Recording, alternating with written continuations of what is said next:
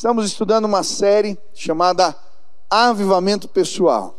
E em cada um dos cultos temos ah, estudado encontros que homens e mulheres tiveram com Deus e o que isso despertou nas suas vidas. E hoje nós vamos estudar o encontro que Moisés teve na sarça ardente, como é que Deus falou com ele e o que, que foi despertado na sua vida neste encontro. Por isso você trouxe Bíblia, abre em Êxodo, capítulo 3, versículo 1 a 5. Diz assim a palavra de Deus: Moisés pastoreava o rebanho do seu sogro Jetro, que era sacerdote de Midian. Um dia levou o rebanho para o outro lado do deserto e chegou a Horebe, o monte de Deus. Ali o anjo do Senhor lhe apareceu numa chama de fogo que saía de uma sarça. Moisés viu que, embora a sarça estivesse em chamas, esta não era consumida pelo fogo. Que impressionante, pensou. Por que a sarça não se queima? Vou ver isso de perto. O Senhor viu que ele se aproximava para observar. E então, do meio da sarça, Deus o chamou.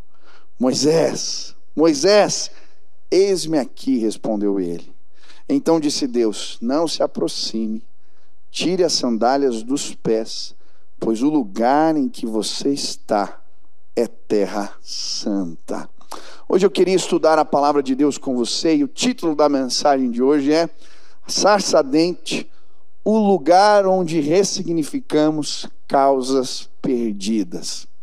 Eu estava vendo um vídeo essa semana de um pastor amigo meu, pastor Marcos Madaleno, da igreja na cidade, São José dos Campos, e ele vai contar, ah, ele está fazendo uma série de estudos sobre a geração Z, e ele vai dizer que a geração Z é movida por causas. Falou de uma pesquisa da, do Google que disse que cerca de 85% ah, das pessoas dessa geração se disseram, ah, se, se manifestaram, se comprometer com causas, doando o seu tempo e doando os seus recursos, elas de alguma maneira estão dispostas a fazer isso. E de fato, nós vivemos um tempo onde existem causas diversas.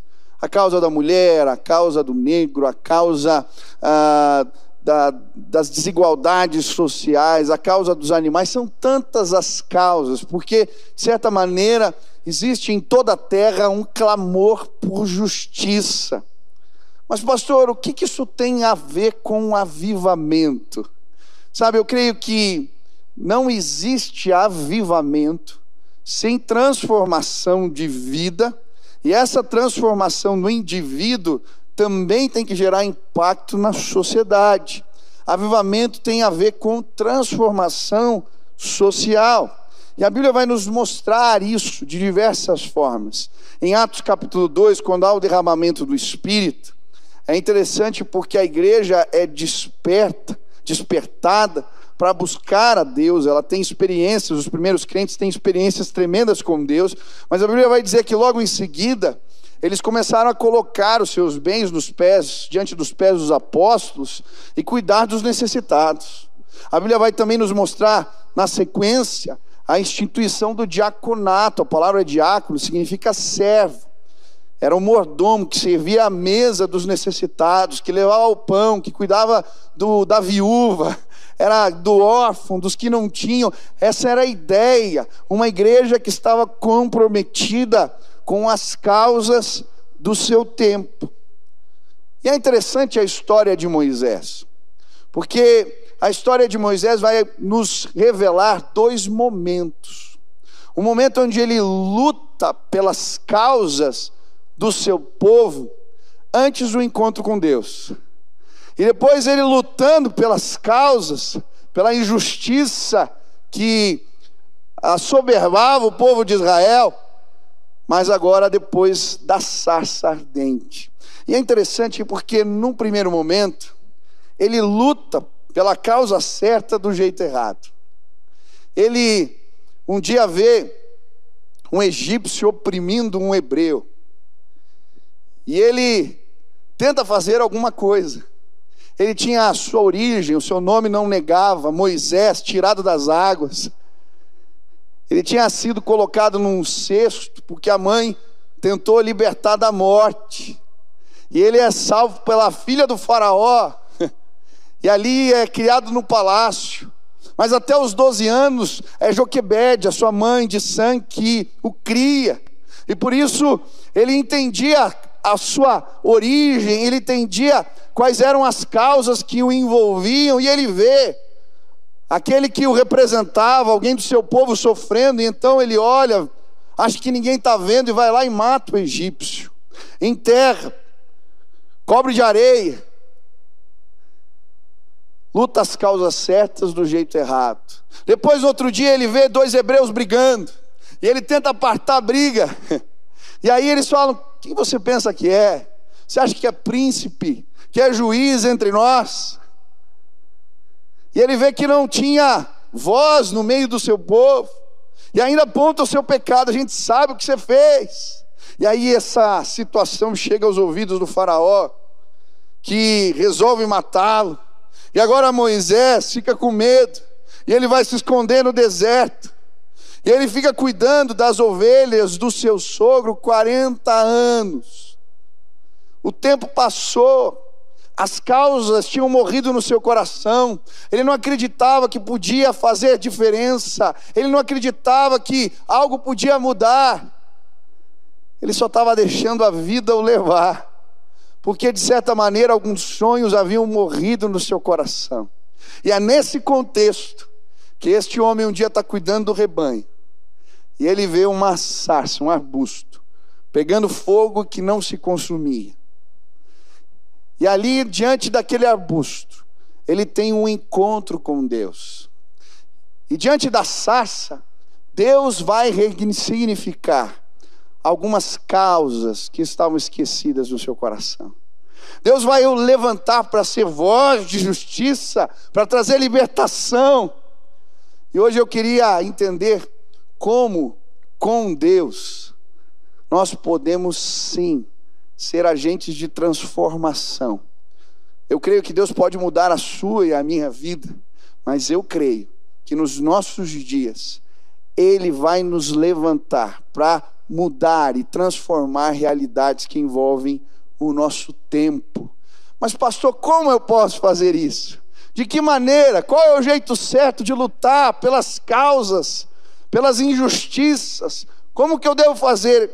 A Bíblia vai nos mostrar isso através da história de Moisés. Eu creio hoje Deus vai fazer a sarça arder aí na sua casa. Ele vai fazer sonhos esquecidos aparecerem de novo. Ele vai te visitar e te levar na direção daqueles que precisam. Nós temos sim um compromisso com Deus, e eu creio, Ele vai transformar a nossa terra em nossos dias. Essa semana eu tive o privilégio de participar de uma audiência pública que falava sobre a questão dos órfãos. E foi tão rica aquela experiência. Primeiro, porque eu vi que a maioria das lideranças envolvidas nesta causa eram homens e mulheres de Deus. Segundo, porque eu aprendi tanto que os números, de certa maneira, me instigaram. Você sabia que aqui em Curitiba, se nós levantarmos 300 famílias acolhedoras e 200 famílias dispostas a adotar, nós zeramos os números aqui na nossa cidade. Não vai ter mais criança nos abrigos ou nos orfanatos. 500. E quando eu estava na reunião, ouvindo os dados, lógico que o problema não é tão simples, ele é mais complexo e a complexidade de algumas situações foi mostrada ali mas eu ouvia as situações, os números, e eu falava: é possível, nós podemos. E sabe, eu creio que de alguma maneira a sarça começou a arder ali, eu estava no escritório.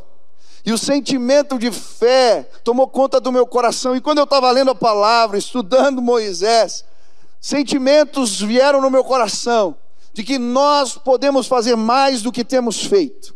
E hoje eu creio, a sarça vai arder aí onde você está. dentro do seu quarto, no carro.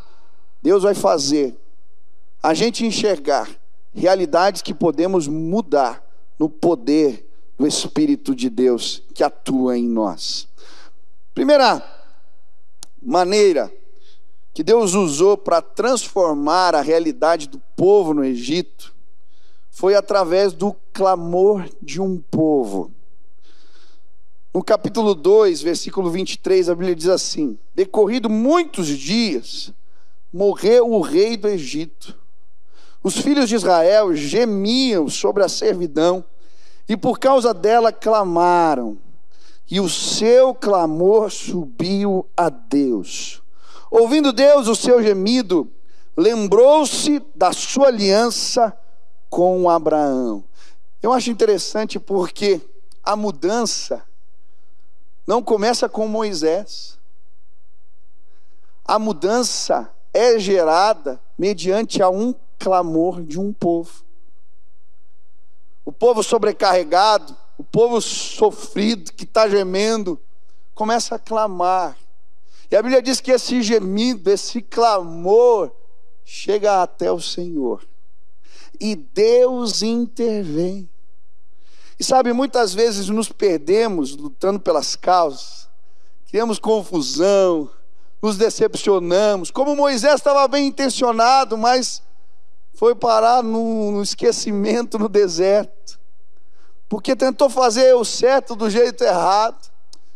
Sabe quanto as nossas causas não forem as causas de Deus, nós nos perdemos. Mas quando um povo se coloca diante do Pai e começa a clamar, esse clamor por justiça alcança o coração do Pai e aí ele intervém. É por isso que nesses últimos dias nós temos chamado a igreja a clamar. A palavra de Deus vai nos ensinar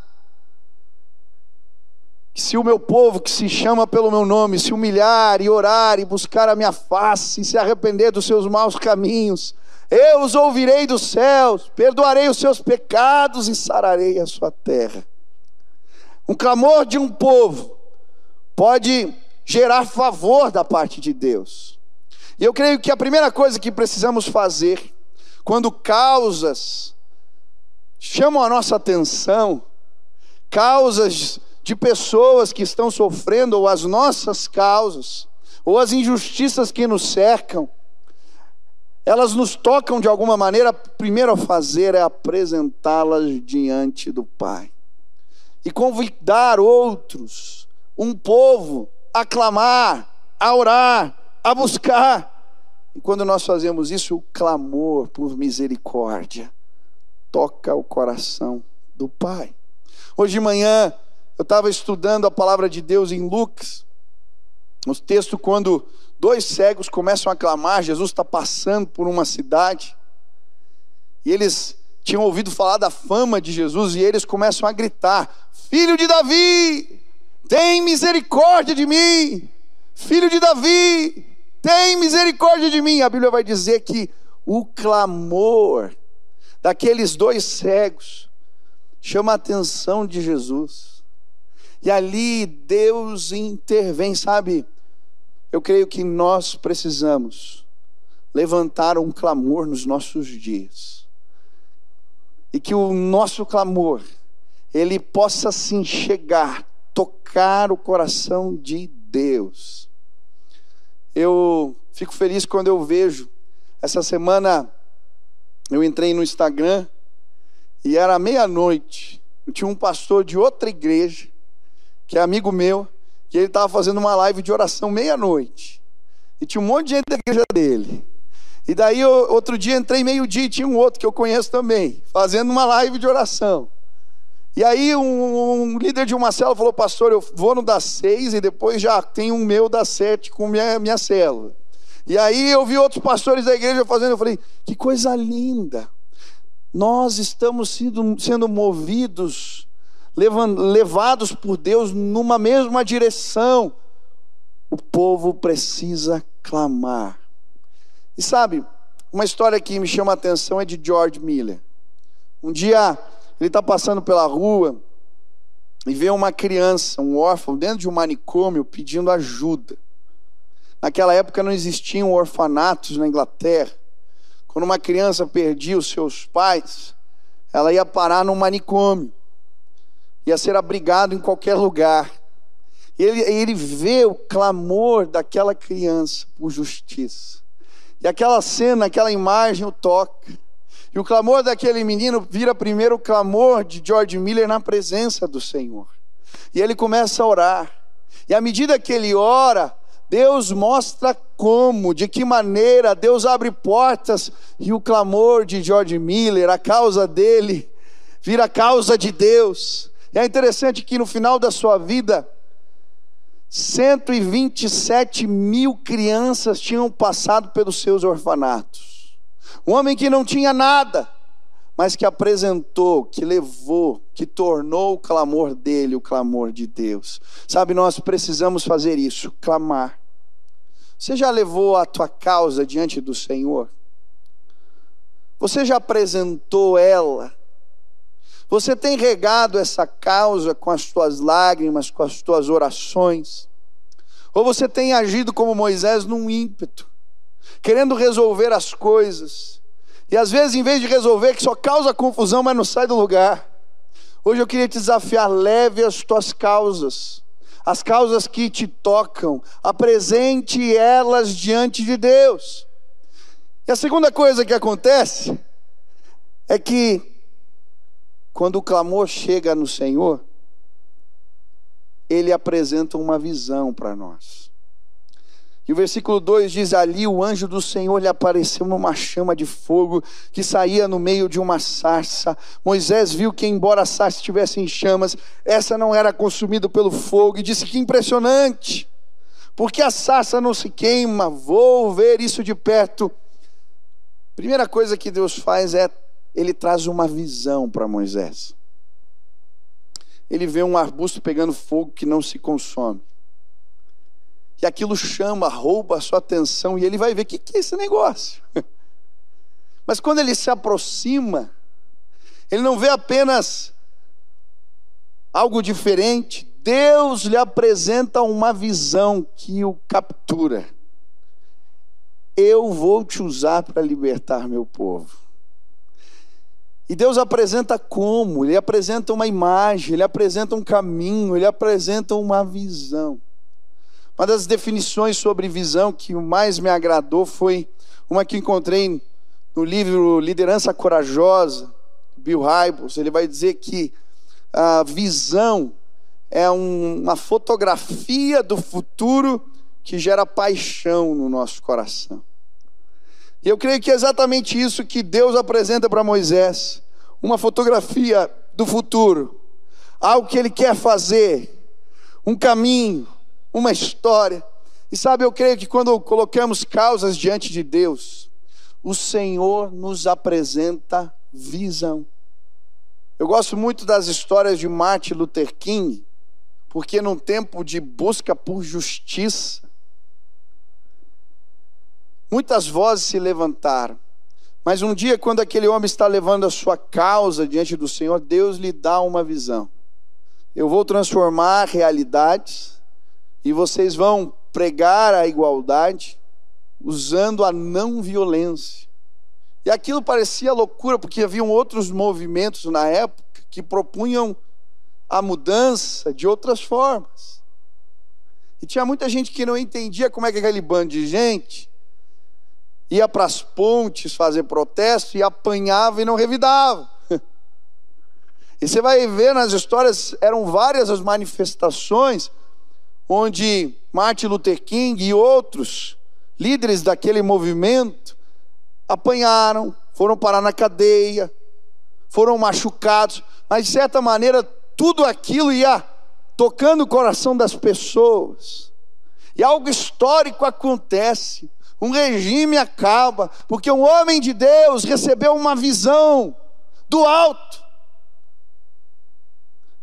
Não estou dizendo que não a opressão acabou, não.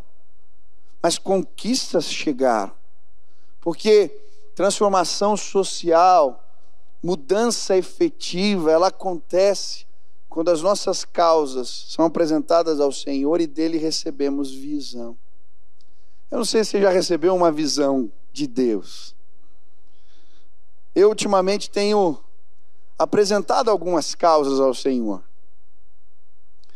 E desde que nós começamos o trabalho na numa favela aqui em Curitiba, já faz alguns anos que nós temos um projeto da minha esposa, Novos Sonhos, que hoje não fica só no Parolim, está em vários cantos da cidade. Surgiu um sonho no nosso coração de ver essas comunidades transformadas. E eu creio que Deus pode nos usar para criarmos um case que se aplique em outras comunidades. E eu oro por isso. Eu apresento isso diante do Senhor.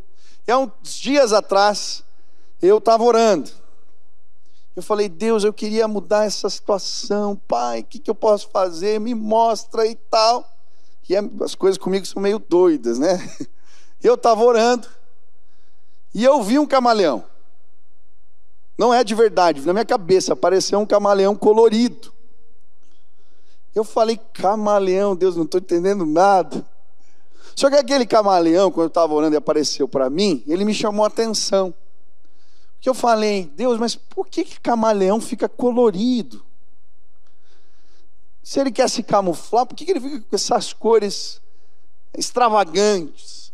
E eu fui na internet pesquisar, e achei no site da National Geographic a explicação.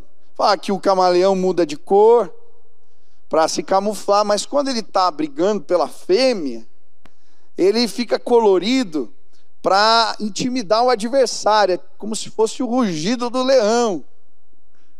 E aí eu fiquei ouvindo, vendo, lendo ali também quando a, a camaleão, a camaleoa, eu não sei se chama assim, mas ela está grávida, ela fica colorida para mostrar que ela não está disponível para os outros. E eu fiquei lendo aqui, eu falei, que conceito de marca legal. Transformação, a força de um povo, de, um, de alguém. Falei, poxa, tem tudo a ver com a comunidade. E aí veio, eu vou fazer uma grife, vou pegar as costureiras do bairro todo, montar algum negócio com elas, a gente vai costurar a roupa, vai fazer, vai transformar numa marca social, vou dar emprego para esse povo. E aí comecei a viajar. Aí eu falei, Deus, mas que doideira, será que é para fazer isso mesmo? E aí comecei a pesquisar, falei com algumas pessoas aqui que trabalham comigo, a gente foi pesquisar projetos e eu encontrei alguns projetos interessantes nesse sentido. E aí marquei uma reunião com um irmão que trabalha aqui na Federação das Indústrias para apresentar a minha ideia, né? Eu não sei você, mas quando Deus dá uma visão, para mim, às vezes, não é tudo claro. À medida que você vai andando, ela vai se desenrolando. Mas eu confesso, quando eu cheguei para a reunião, ia ter os empresários, ia o, o irmão que trabalha, nas, né, que é diretor da federação, e eu fiquei com vergonha. Eu falei, eu vou falar do camaleão. Esse negócio é doido demais. E aí eu, eu falei, Deus, me dá um sinal para eu ter certeza. E eu estava chegando na igreja.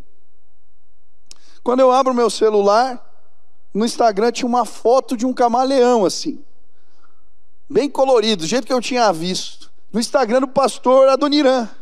Eu falei, escrito esperança embaixo. Eu falei, amém, Deus. Então eu vou falar do camaleão. Cheguei na reunião e comecei a falar, contei a história e tudo. E falei assim: olha. E eles estavam ouvindo a história do camaleão. E eu falei: olha. Eu pesquisei alguns projetos. Eu achei um projeto aqui que a Bosch fez, uma cooperativa de costureiras. E isso até hoje funciona, faz anos. Elas fazem todos os uniformes da, da, da Bosch, dos funcionários e tal, e não sei o que, e estava falando. E aí aquele irmão para e fala assim, Michel, eu não acredito que você está falando desse projeto. Eu falei, por quê? Você sabe quem escreveu esse projeto? Eu disse, não.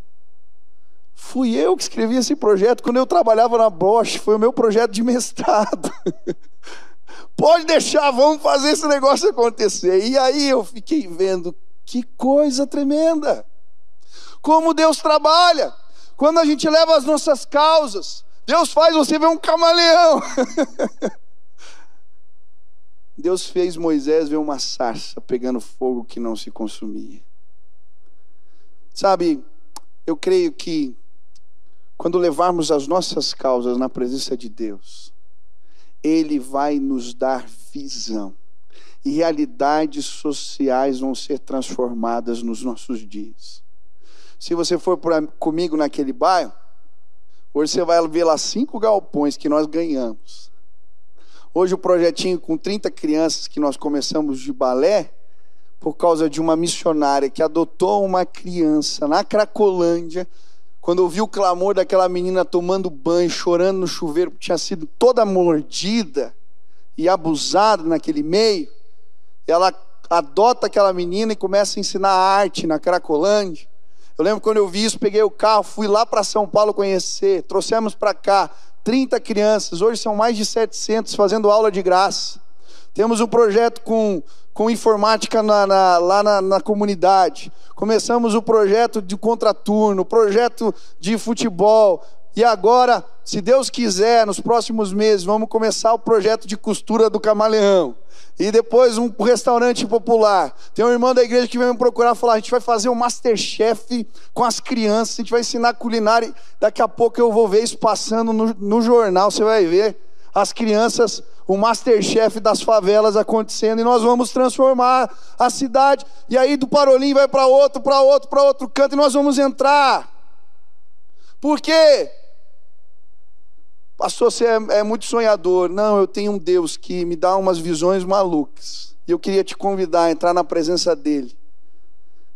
E a parar de se angustiar, mas a procurar em Deus respostas e a sarça vai arder de novo nos nossos dias. Talvez hoje ele vai trazer visão para você.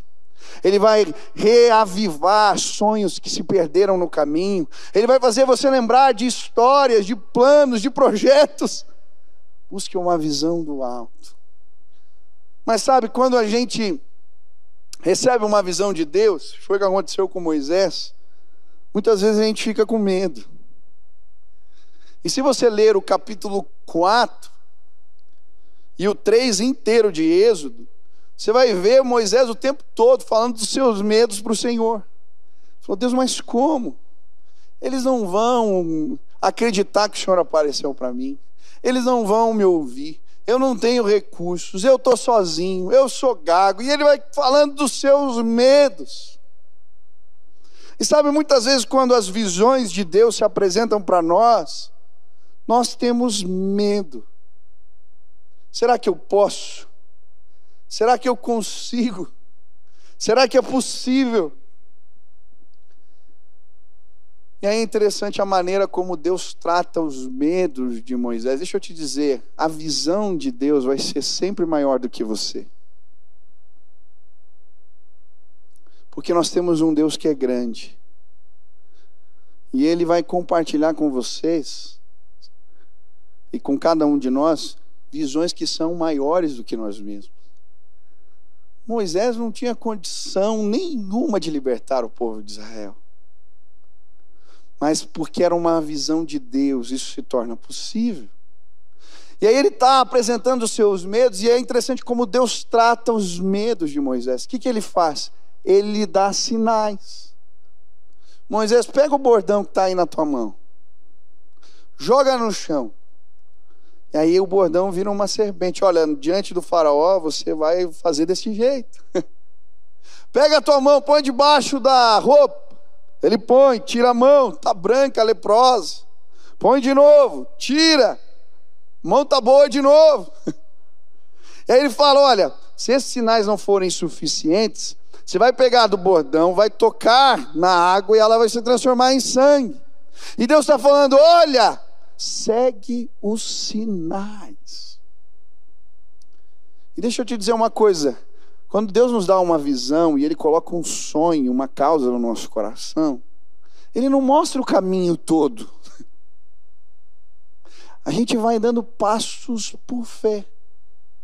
E aí a gente vê o bordão virando serpente, a água virando sangue, a gente vê as pragas, uma, duas, três, a gente recebe a perseguição, mas os sinais de Deus nos fortalecem.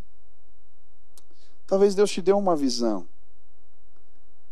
Você está perdido. Você quer, mas não sabe como. Peça para Deus te dar os sinais, sinais que orientam, sinais que fortalecem, sinais que nos fazem ir adiante, que nos fazem confiar. Alguns anos atrás, eu estava orando porque Deus tinha dado um, uma visão. Por mais que tem gente que não acredite, eu vi que um movimento de unidade das igrejas e nós fazendo um grande culto no estádio. Eu lembro que nós precisávamos levar a matéria para o conselho para aprovar um orçamento de um milhão de reais. E eu era responsável por algo assim, não sabia se ia dar certo. E eu lembro que naquele dia eu estava na sala sozinho, aqui na igreja, orando. Eu falei, Deus, eu estou com medo. eu quero andar por fé, mas eu não quero ser inconsequente. Eu não quero assumir uma dívida sem que o Senhor me dê um sinal. Me dá um sinal, Pai, de que isso vai dar certo que eu vou conseguir pagar as contas. E aí foi interessante que eu pedi um sinal para Deus. E uma coisa, eu estava sentado lá no sexto andar do prédio. E na hora que eu estava orando, eu comecei a andar assim. E veio uma pomba e pousou na janela. E aí eu achei aquilo tão estranho. Porque ali onde eu fico, nos outros andares, as pombas elas passeiam mais, mas no meu ali nunca tinha tido uma pombinha ali. Eu estava na janela e a pomba veio. Falei, Deus vai fazer alguma coisa. Mas eu falei, e Deus falando, eu vou derramar meu espírito. Fica tranquilo, eu falei, mas Deus, tudo bem a pomba, mas eu não confio ainda, não é suficiente. Me dá um sinal financeiro. E aí eu vou entender. E foi muito interessante porque nós não tínhamos anunciado o evento. Não tinha ingresso, não tinha nada. Eu saio da, abro a porta da sala. A secretária vem, Michel, deixaram um, um envelope para você. Acho que algum, são livros. Ah, obrigado. Eu vou abrir o envelope para ver os livros. Só que os livros não eram livros, tinha dinheiro no envelope. Tinha 20 mil reais. Estava num elástico escrito assim: Arena da Baixada 2019. E eu lembro que eu olhei aquilo e falei: Meu Deus, quem manda uma oferta para um projeto que não existe? E ali eu tive certeza. Nós pagamos as contas e sobrou recursos. E com os recursos que sobraram, nós investimos num projeto missionário. e aí eu tive o privilégio de ir no Descend, que foi um projeto que nós ajudamos a, a investir. Num movimento de unidade, sabe por quê? Porque Deus, Ele dá sinais.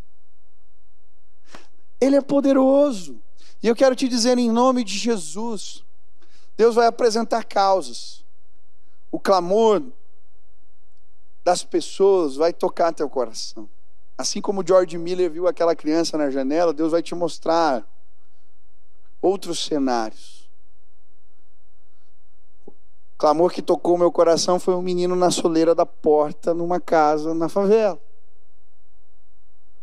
E talvez Deus vai usar uma pregação, uma cena que você vai ver na rua, uma situação na frente da tua casa, ou algo que aconteceu com você, uma injustiça, e isso vai se transformar em algo dentro de você.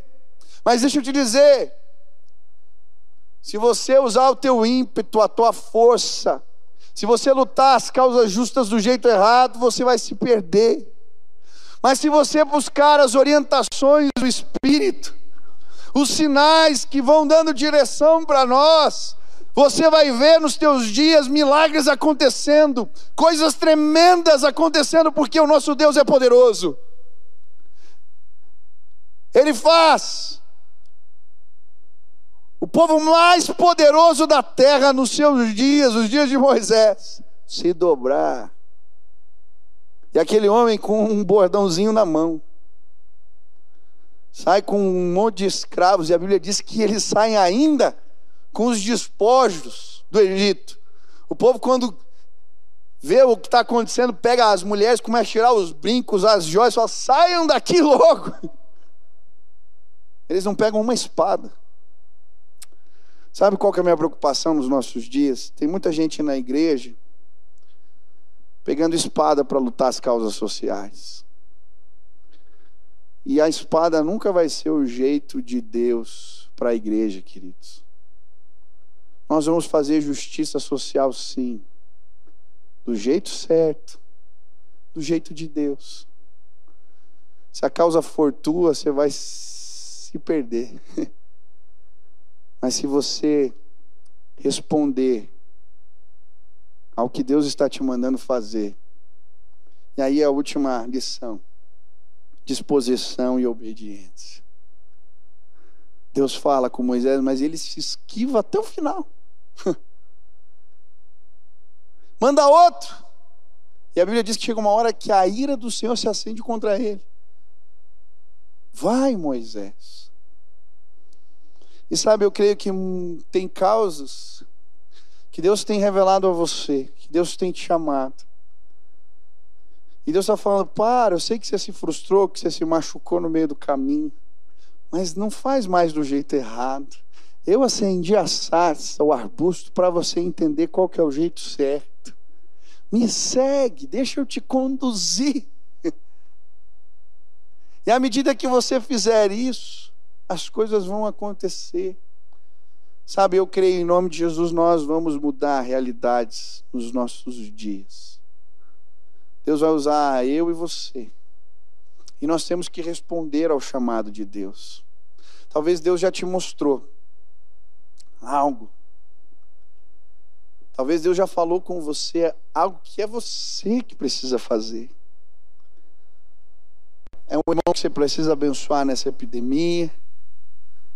Esses dias eu fui ligar para uma irmã para ver como ela estava, porque na live de oração ela tinha pedido por emprego, situação complicada. Eu fiquei tão feliz que uma outra irmã da igreja já tinha ligado e tinha pago todas as contas atrasadas dela. E aí eu fui vendo o mover de Deus. Um irmão que tinha um negócio com piscinas que instalou lá na Cristolândia, está ensinando os caras, estão saindo de lá e estão sendo empregados. E aí eu fui vendo situações e mais situações. Outro que veio na minha sala me dizer: Eu quero arranjar emprego para as pessoas, eu tenho como, como fazer isso. E aí outro que Deus levantou com outra ideia e eu estou vendo Deus movendo. O que, que Deus colocou no teu coração? Obedece em nome de Jesus. Obedece. Para de se esquivar. Mas, pastor, às vezes é tão pouco que Deus colocou no meu coração que eu posso fazer. Começa. Eu vi um vídeo tão legal esses dias de uma senhora, uma, uma moça, que recebeu uma mensagem do irmão falando, falando de fazer o bem, como isso transforma a vida das pessoas e tal, as ações de bondade. E ela estava passando pelo pedágio e resolveu pagar o pedágio de quem estava atrás. Coisa tão simples. Mas depois, eis que ela pagou o pedágio, pagou um pedágio de um outro. Acabou conhecendo essa pessoa. Estava vindo uma situação difícil, de outro estado, chegando em São Paulo. Resumindo a história, arranjou um emprego para o rapaz. Esse rapaz está trabalhando, é a empresa dele. Aí ela ficou sabendo da história que alguém mandou para ela e eu vi o vídeo, chegou em mim, porque ela pagou um pedágio. Às vezes a gente complica as coisas. O que Deus te mandou fazer agora? Ele te deu uma visão, ele mostrou alguém, faça em nome de Jesus. E quando a gente tem disposição para obedecer, as coisas vão acontecendo de pouquinho em pouquinho, até que mudanças significativas acontecem na história de pessoas e numa realidade de um povo. Sabe, eu creio Deus está nos despertando nesses dias para sermos mais solidários. Deus está nos empurrando na direção do outro. Deus está nos empurrando na direção das dores daqueles que estão perto de nós. E à medida que olhamos isso, isso nos toca. Mas apresentamos diante de Deus, recebemos visão e obedecemos. Mudanças significativas vão acontecer nos nossos dias. Quando a gente tira Deus da história, a gente se perde. A mudança completa, ela envolve a, a necessidade do próximo, que não é só física, mas é espiritual também.